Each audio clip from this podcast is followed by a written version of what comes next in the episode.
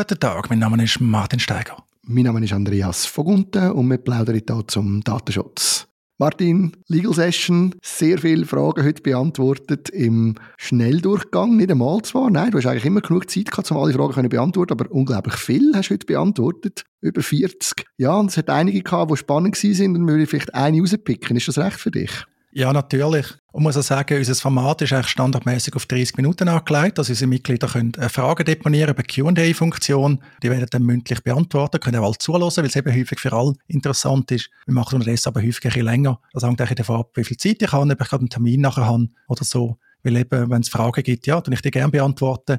Wobei eben, es ist schon so, wir werden nie ganz alle können beantworten aber äh, es ist äh, auch für mich immer noch sehr gutes äh, Datenschutztraining, alles in allem. Ja, und Andi, statt dass ich jetzt noch lange da über meine Befindlichkeit rede, was ist dir als Thema aufgefallen? Ich habe eine besondere Frage spannend gefunden, und zwar jetzt halt aus der Sicht von einem Anbieter von Online-Dienstleistungen. Wir haben ja jetzt gelernt, dass im Zusammenhang mit dem neuen Datenschutz es wichtig ist, dass wir die Auftragsverarbeitungsverträge haben, also Kunden nutzen oder die Verantwortlichen für Daten sind dazu angehalten, bei allen ihren Anbietern zu schauen, dass sie Auftragsverarbeitungsverträge haben und das bedeutet umgekehrt aus der Sicht von einem Anbieter von so Dienstleistungen muss er auch dafür sorgen, dass er das kann bereitstellen und wir haben jetzt immer wieder gehört, dass Anbieter mit der Situation konfrontiert sind, dass ihnen der Kunde sagt, du musst den Auftragsverarbeitungsvertrag von mir brauchen. Wie soll ein Anbieter mit dem umgehen? Gehen wir noch einen Schritt zurück. Das mit diesen Auftragsverarbeitungsverträgen ist nicht neu. Also die Regelung hat sich nicht grundsätzlich gerne mit dem neuen Datenschutzgesetz. Schon im bisherigen Datenschutz ist die Regelung man darf Bearbeitung von Personendaten outsourcen, also einem Dritten übertragen, der dann eben kein Dritter mehr ist, sondern ein Auftragsbearbeiter und das mit Vertrag oder aufgrund von Gesetz. Also man hat die Verträge schon immer gebraucht. Bislang ist aber Praxis gewesen, man hat die eigentlich aus Schweizer Sicht als Anbieter nur Kunden aus Europa angeboten. Artikel 28 DSGVO ist da dann eine Richtlinie gewesen, weil Kunden gerade aus Deutschland das schon lange recht aggressiv dann verlangt haben. Also man hat dann keine Chance gehabt auf Kunden aus Deutschland, wenn man das nicht angeboten hat, weil die haben darauf beharrt, eben wegen der DSGVO-Sanktionen. Und mit dem neuen Gesetz hat sich eigentlich, wie man sich geändert, dass jetzt strafbewehrt ist, wenn man kennen hat. Noch dazu bei der eigentlichen Regelung ist nur Bewilligung die vorgängig von Unterauftragsverarbeiter. Ist aber übrigens nicht strafbewehrt, wenn das nicht so geregelt ist. Und jetzt hat man die Verträge und eben, man hat zwei Parteien, Kunde und Anbieter oder Auftraggeber, Auftragsverarbeiter, kann man ein bisschen unterschiedlich benennen. Letztlich eben geht es wirklich darum, wer ist verantwortlich und wer ist äh, da dann ja, auf der Bearbeitungsseite tätig. Und wer den Vertrag liefert, ist natürlich nicht vorgegeben. Also können beide Seiten einen Vertrag liefern, kann man verhandeln.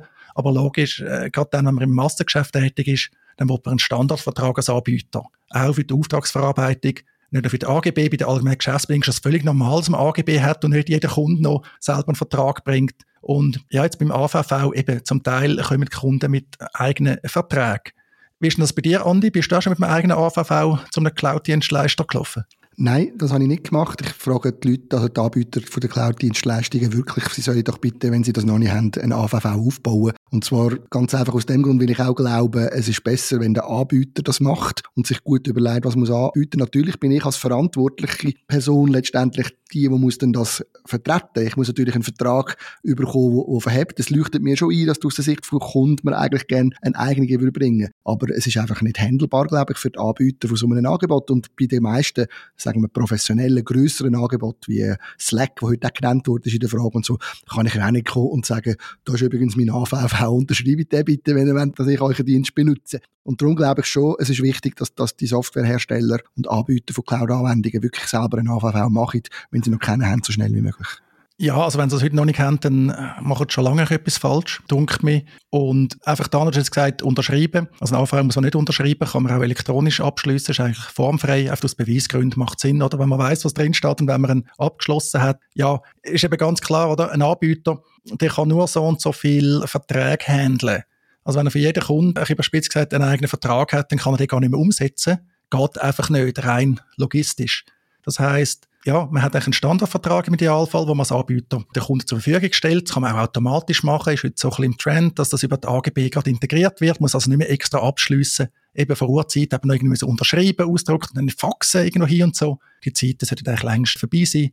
Und wenn es Abweichungen gibt, oder? Das kann es ja mal geben. Dann kann man aber die dokumentieren. Dann nimmt man nicht den Kundenvertrag, sondern geht zuerst mal schauen, hey, lieber Kunde, äh, unser Vertrag, der erfüllt eigentlich deine Bedürfnisse schon. Jetzt, wenn das nicht so ist und man hat einen guten Grund, etwas anders zu machen, davon abzuweichen, dann kann man das eben extra dokumentieren.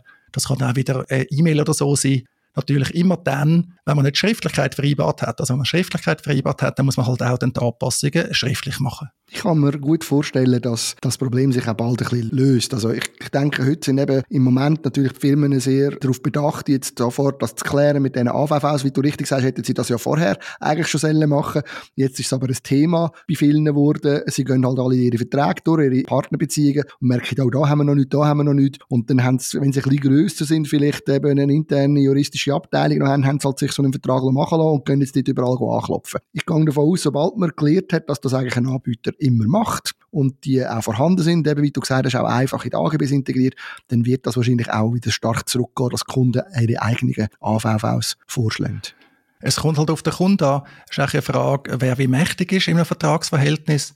Wenn ein KMU kennen das häufig, sind ihre AGB, also jetzt unabhängig vom Datenschutz, und dann kommt halt ein grosser Kunde und die sagt dann, ja, wir haben unsere AGB und die gelten, wenn ihr unseren Auftrag wollt. Dann ist es eine wirtschaftliche Frage. Dann sagt man halt, ja, wir gehen das zusätzliche Risiko ein, wir haben den zusätzlichen Aufwand, und das gilt letztlich auch bei einem AVV. Also wenn es ein sehr wichtiger Kunde kommt und sagt, wir haben das alles ganz anders, dann kann man das auch mal akzeptieren, ausnahmsweise. Aber als Standard funktioniert das nicht. Ist eben letztlich auch nicht im Interesse vom Kunden, weil du musst davon ausgehen, jetzt hat der Anbieter, nehmen wir ein einfaches Beispiel, ein Hosting-Provider, eben wieder überspitzt gesagt, der hat von jedem Kunden einen eigenen AVV. Ja, wie soll er das umsetzen können, oder? Du musst davon ausgehen, dein AVV, den er zwar akzeptiert hat, den kann er auch nicht umsetzen, weil eben, es ist nicht Menschen möglich, es geht einfach nicht. Ich glaube, wir können davon ausgehen, dass das Problem wird sich lösen, da wird sich Standards durchsetzen und natürlich ist es so, wie du sagst, grosse Kunden kommen immer mit ihren eigenen Wünschen, auch an kleine KMUs her. Ich bin sehr zuversichtlich, dass da jetzt eine rechte Bewegung durch die Schweizer Online-Angebotswelt gegangen ist und geht und dass man sehr bald überall standardmäßig sinnvolle und brauchbare AVVs in den AGBs wird integriert haben von unseren Online-Anbietern.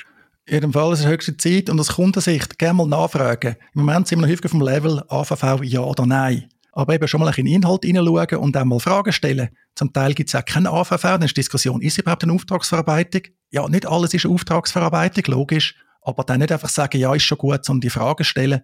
Oder auch heute in der Legal Session haben wir den Hinweis auf Metanet, einen grossen Schweizer Hosting-Provider. Dort scheint das nicht so optimal zu sein im Vergleich zu der Konkurrenz. Da sind erwähnt worden Sign und Hostpoint, die das besser machen. Kann man jetzt in der Legal Session jetzt auch in dem Podcast nicht live überprüfen.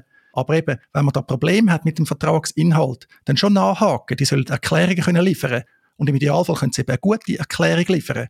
Es geht um gewisse Punkte, die drin sein Es geht nicht unbedingt um den genauen Wortlaut oder so. Aber eben, sobald man ein schlechtes Gefühl hat, nachfragen, weil man ist ja verantwortlich. Und das ist dann doch wichtig, dass eben nicht nur ums Papier geht oder eben das PDF oder der Hypertext, der dann da vereinbart wird, sondern dass man eigentlich auch letztlich gut schlafen kann, oder? Eben wie immer, es ist nie alles perfekt, aber ja, eben, wenn man einen Vertrag hat und sagt, ja, die passt mir eigentlich nicht, die geben mir keine gescheite Antwort, vielleicht mal schauen, ob es eine Alternative gibt. Genau, du hast auf ganz einen wichtigen Punkt hingewiesen zum Schluss, finde ich. Man ist verantwortlich.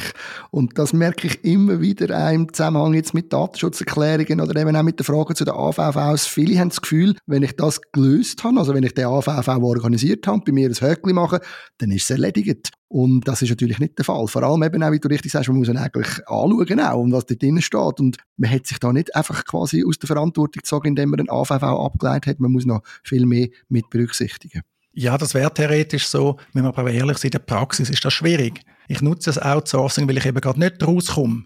Also ich muss die Verantwortung ein bisschen delegieren, äh, vertraglich, eben Hosting-Provider. Ich nutze den ja sehr häufig, weil ich selber das nicht kann. Ich muss schon darauf vertrauen, dass der Hosting-Provider das richtig macht. Und ich kann eben gewisse Kriterien anschauen und so weiter. Aber ich kann, oder das heisst auch in der Definition, verantwortlich ist, wer über Mittel und Zweck entscheidet von der Verarbeitung. Ja, über den Zweck kann ich entscheiden, aber das Mittel gibt es endlose Diskussionen. Ja, das Mittel ist, ich nutze einen Hosting-Provider, aber wie der das denn genau macht, ich meine, auch mit der TOM, oder? Der technischen und organisatorischen Massnahmen, die mit geeignet sind, um Datensicherheit und Risiko angemessen zu gewährleisten.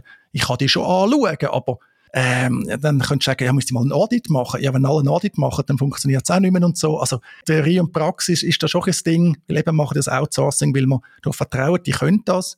Und das ist aber eine andere Baustelle, oder? Da haben wir zunehmend das Problem, dass natürlich die Cloud-Provider zeigen, sie können es eben selber nicht. Also Microsoft gerade sehr prominent, wir haben über den SuperGau dort schon mal geredet. Da gibt es eben schon noch viele Fragen, die man klären müssen.